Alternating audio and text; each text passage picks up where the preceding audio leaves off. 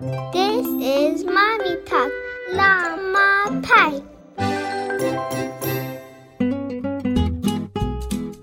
大家继续锁定辣妈派，在直播间里，猪猪跟灵儿为大家请来了微信公众号“方焕焕”的创办人，同时也是焕发社群的创建人、阅读推广人哈。大家也可以在微店里搜一下方焕焕的小书房，他是绝对的绘本高手。有请戴维老师，欢迎你们好。那其实戴维老师来到了我们的直播间，我个人真的是非常的开心的，因为我们家有一个孩子，就是他现在还是就是对于绘本是属于启蒙的阶段，但是我也是一个新手妈妈。对于绘本的选择，其实自己真的就是属于那种啊，看到别人推荐这个，感觉也很好啊，那个也很适合我们家的孩子哦，就会觉得每一本都好像都应该要买。但是其实家里的收纳空间也是有限的，所以说也会有这样的困惑，就是在有限的空间里面，像我这种新手宝妈，应该怎么样去给孩子选择一个就是属于那种启蒙开始的绘本是最合适的？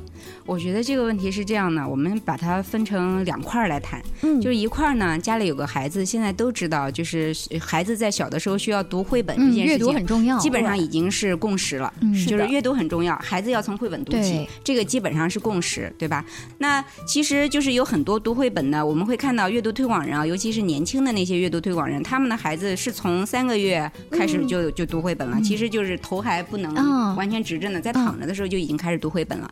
那我的经验呢是，孩子五六个月以后就能坐着，这个时候其实读绘本就已经是完全可行的了，就应该在你的育儿的日程表里边，就是煞有介事、一本正经的。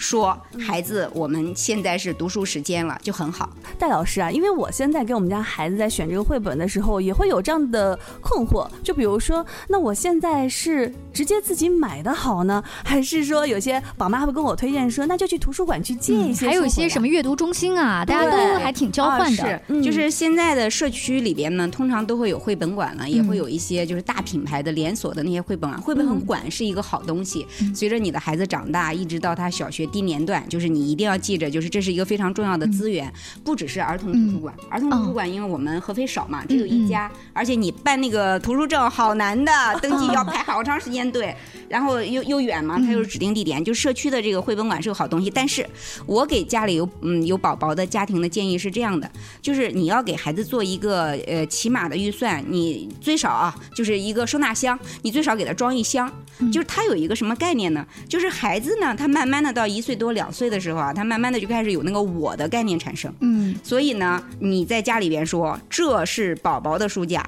这是宝宝的书箱，嗯，那是妈妈的书架，那是妈妈的书箱。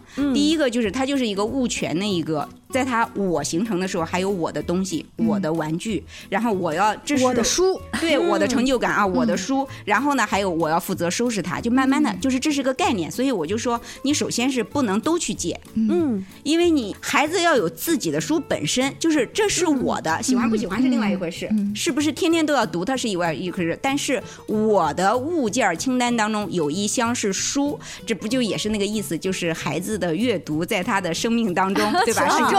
是一个很重要的，而且它跟玩具是平起平坐的。对，它是一个可以看见的存在，就是这是一个象征物。你要你要这样想，而且一箱呢，我我算过一个预算，大家都觉得买绘本挺贵的啊。就是以前呢大概三十块钱，现在呢大概定价五十块钱。你觉得一本绘本很贵，但实际上你要这样算啊，就是你去某当什么的都都可以五，就是买一百退五十，基本上都五五折。新书推出来现在基本上都是五折，五折呢一本绘本大概在二十五，就不到三十块钱的样子。嗯，你你你算嘛，一千块钱买。买买三四十本，嗯，一千块钱，你觉得预算高吗？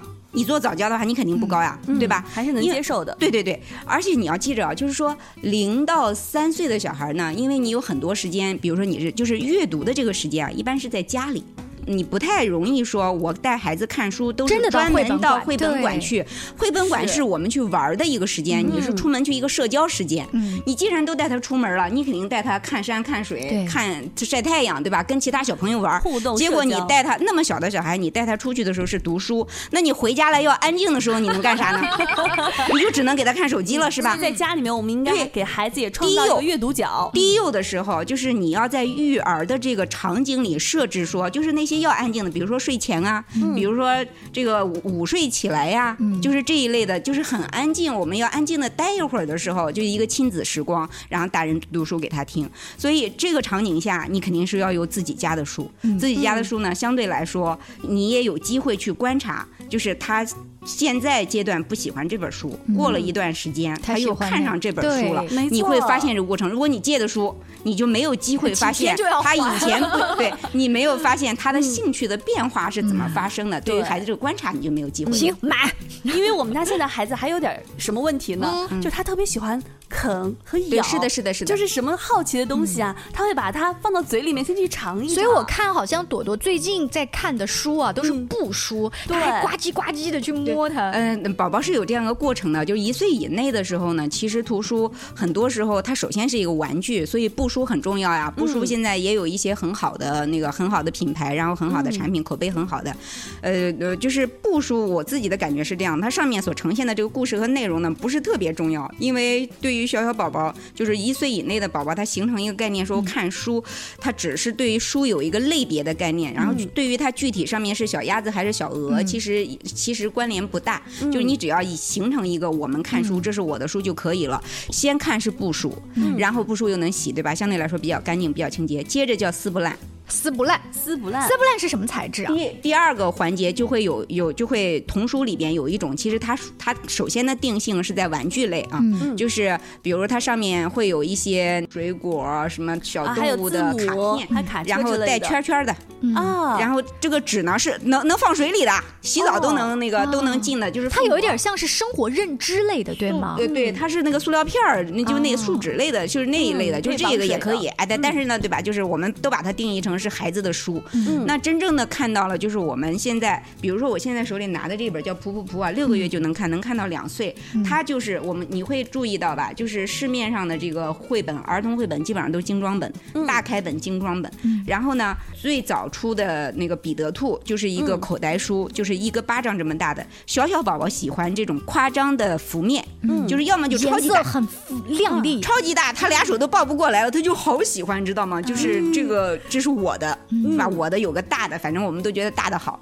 但是如果你拿一个很小的，比如说米菲，嗯嗯，米菲兔，明年你的小宝就可以看米菲了。米菲就是就是这么方的，那么大一点，啊对吧？小宝宝就很喜欢，就是小书都是我的，他们这个时候还愿意身带。愿意自认我是小的。哦，他觉得这个是小的，宝宝小的就是宝宝的哎，对你拿一个普嗯通的十六开的书，他就说那是大人的书，这是宝宝的书，对吧？就是中不溜的正常常规的这些绘本开本呢，对于小小宝宝来说，他们就是吸引力反而不如这些他。就会不关注这个嘛，他就会特别大的、特别小的，他会有这个概念。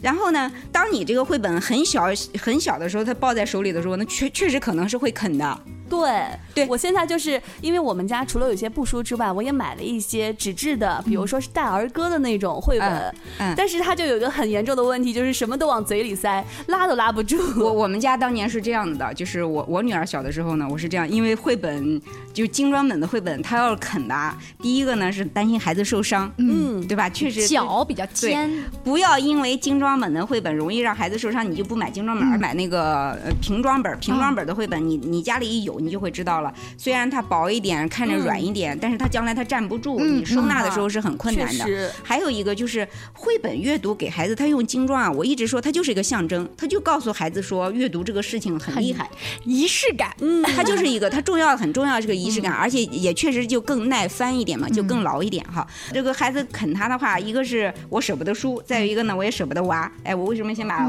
舍不得书放在前面，反正就这个意思啊。所以我们怎么办呢？我特意买了一本彩印的，叫蒙肯纸，就那个纸很轻，很挺贵的那个书，其实是个大人看的书，但是它是彩印的。那本书一百多块钱，我记得我我女儿小的时候，这本书我是专门给她撕着用的。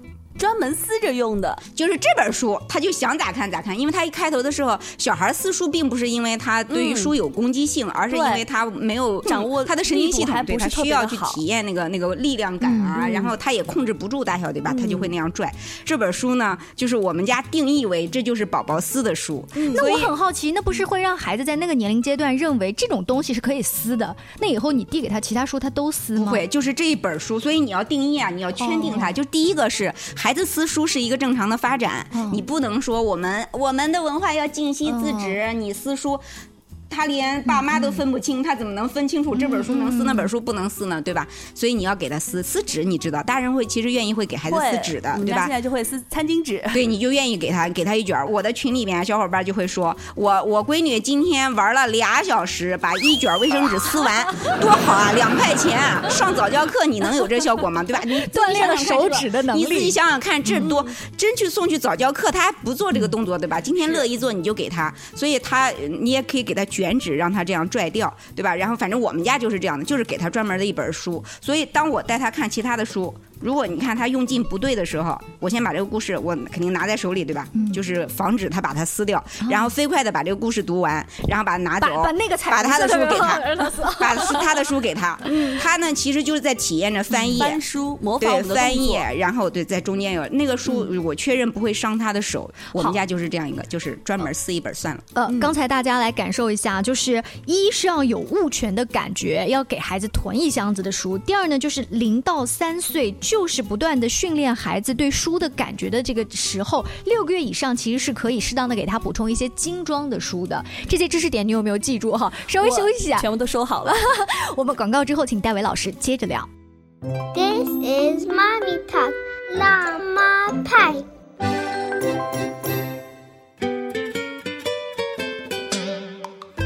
辣妈派的直播间，猪猪跟灵儿为大家继续请来戴维老师。在上半段的时候，我们提到了不同的月龄的时候，尤其是六个月以上。呃，戴维老师说自己的女儿当年花了一百多块钱，等于你给她花了一百多块钱买了一本专门撕的书。呃，后来呢，到什么时候她开始好转一点？你真的投资的这些精装书，她开始认可了。实际上是这样的，我女儿小的时候啊，我们的阅读里边其实绘本占的比重并不是特别大。她呃两岁到三岁那个阶段呢，她最爱的呢是一本那个彩印的童谣。哦，其实这个后来也给我很大的就是这个经验啊，对于我后来来说也是一个很重要的经验，就是孩子他非常喜欢去体会那个语言的抑抑扬顿挫和呃和节奏，这种喜欢你能一直到他的小学的低段都还能发现，所以最重要的其实不是内容是什么，你想想看，两岁的孩子他要是看一个绘本故事，嗯。他得多累啊，对吧？就是他那超出了嗯他的大脑的发育，超出了他的能力，所以他更我们都知道，就是早期的亲子阅读对于孩子来说更大的意义是，孩子躺在或者孩子坐在妈妈的怀里、爸爸的怀里、爷爷奶奶的怀里，然后爷爷奶奶用悦耳的声音、嗯。亲和的态度给你讲一个，你不管懂没懂，反正这个故事本身让我很安心的嗯这样的一个过程。所以它更重要的是一个亲子陪伴。嗯。嗯，所以搞清楚了意义之后，好像就不会那么焦虑，我到底应该买什么什么样获奖的绘本回来了。对，所以就是给低龄的孩子买绘本，每一个妈妈都是教训大于经验的。就是你一厢情愿的买回来，他压根儿就不感兴趣。对我现在就是其实绘本买的也挺多，但是我会发现，就比如说像是有些封面就非常夸张的颜色，有红啊绿的，它好像就会兴趣度更高一些。但是像是呃我买的，我觉得有那种呃带他玩的那种啊，就是比如说什么呃可以教他呃以后什么呃上洗手间这样的有教育意义的，反而他不是特别感兴趣。嗯这是为什么，戴老师？没有孩子对于有教育意义的绘本真的感兴趣。哦，就是跟他的生活密切连接的，像上厕所啊、吃饭饭啊这还有打招呼啊些，对因为你有太强的目，我们说了呀，亲子阅读就是在亲子，但是你你拿亲子阅读当工具，哦你就那一岁的孩子都能敏感当然知道，所以我告诉你啊，比如说我们举例子，有一本绘本叫《噗噗噗》嘛，他六个月的孩子基本上看他就可以看得很开心了。这个绘本非常画面非常的简单，比如你打开的话，就是、嗯它就是一一页对吧？嗯就其实就算是两个颜色，然后就一个字儿看到了。嘘安静，对啊，他有什么意思吗？没有什么意思，对吧？但是你能相信吗？你是妈妈，你对孩子说，你说他会不会对你有有有反应？他会注视你，他会？学着你一起这样。就是嗯，十个月的不，我不知道会不会学啊。就是说，你一定会吸引了他的注意，嗯对不对？然后他就看一眼，然后你慢慢的看啊，他第二页就一个字噗，啊，然后他起来一个泡，你你十个月的小孩已经会观察了，噗是你读出来的。大人看完这个，你就会知道噗的意思就是鼓出来一个包，对吧？然后他再下一个字就噗噗。噗噗的意思就是这个泡增大了，怎么又冒出来一个，就是这个意思，你懂吗？嗯就是它全是用象声词，一直到最后越来越大，越来越大，嘣，你就给孩子读这几个字儿。哎呀，孩子这个书能让你读二十遍，接着还得来。哎呀，如果没有听到戴老师刚才讲那个亲子关系的陪伴，我会觉得。买这书到底在干啥？这本书就有点像是看了，就是那种色卡的感觉，因为它大面积的其实就是一个颜色，非常非常著名啊！它是古川金太郎做的文，你知道吧？然后当年我把这本书买回家，我妈，我妈是一个高级教师，看完了之后说这个书卖几十块钱，他是骗子。就是因为一本书加在一块二十个字，就是噗噗嘣。就是阿姨那个时候就呃，因为教书嘛，他们还觉得就是字多的还划来。书就是字，字就是讲道理，道理要传授知识，有教化作用。就是这是我们对于其实对于阅读的误解吧，我想是。那孩子呢，你带着他看一遍一遍又一遍，他就会反反复复的体会到你的语音语调当中的差异，体会到你的语音语调和画面之间的关系，体会到画面和色彩之间的关系。其实你大人看他，就有人看大人看他，看到最后你知道吗？都看到《道德经》去了。这个跟《道德经》它怎么联系啊？二生三，三生万物。然后就是你大人可以完全可以从很简单的道理里边，因为大道至简嘛，嗯嗯，就那几个字，大人可以想的很多。但是小朋友看他的时候，永远。因为它的它的这个封面也是画面很简单，就像一个大嘴巴一样，对吧？然后一遍一遍又一遍，一遍一遍又一遍，你读了他就哈哈笑，你读了他就哈哈笑，或者说你开始跟他说嘘，他就爬过去把这本书拿过来。哦，啊，这就会变成你们的一个非常标准的亲子游戏。你说这个过程当中只是游戏吗？我再说一遍，他体会到了你的语音语调，他看到了色彩，他看到了形状和声音之间的关系。天哪，你想想看，对于一个十个月的小脑袋，他都能把这些，就是这本书告诉他，这些都是有联系的。嗯，而且我还会觉得还有一些互动，比如“蒲”这个音，对于不会讲话的孩子，他是会发的。如果我们换，我们说“宝宝蒲”，然后呢，这个这个包也会鼓。他会觉得是我在做决定，就是就是读了很多遍之后，他都到这儿，他都知道了。他到这儿他就蹦，或者他到这儿他就不 不，或者你读错了，他都知道你读错了，就会是就会是这样的。这就而且就是在还有其他的类似的这种给低幼看的，他不知不觉当中他把那字儿就认识了。比如有一本叫《太阳公公哈哈笑》，就是他出来一个太阳一个笑脸嘛，叫太阳公公哈哈笑，然后出来一个小鸟叫小鸟哈哈笑，他认识小花小花哈哈笑，你知道吗？小小花、小狗、小猫，它不要认字，它看图，它是知道的，对吧？哈哈笑，哈哈笑，因为出现二十多遍，所以很小的小孩他就认识哈哈笑的这个字了。那个那个要到两岁以后，两三岁以后就就开始了。但是你这个时候给十个月的孩子看，说你上厕所自己坐马桶。他怎么会看呢？他不会去接受这样的，就是有教化作用的，或者说与生活实践当中的那个功能，嗯，去直接相关的东西，他是嗯。我觉得今天我们虽然这个时间采访时间是有限的，但是我从戴老师身上真的是突然有一种什么呢？就是哎，一下子点亮了我，你知道吗？就仿佛我一下子不会那么焦虑，明白了哦，原来其实绘本更多的是与孩子的陪伴互动，或者是说享受这样的亲子时光才是最重要的。所以说，你家里面那些教朵朵要上厕所。所呀，打招呼啊，那些绘本先放一放，再放一 放，放一放。但是我觉得刚才呃戴老师说的那本书啊，就是噗噗噗噗噗，我觉得真的是非常的棒，赶紧下单哈。那今天在直播间里，其实戴老师还带来了很多其他的绘本，因为时间的关系，我们不能一一推荐，请锁定我们的节目《辣妈派》，以后会经常请戴老师来到直播间哦。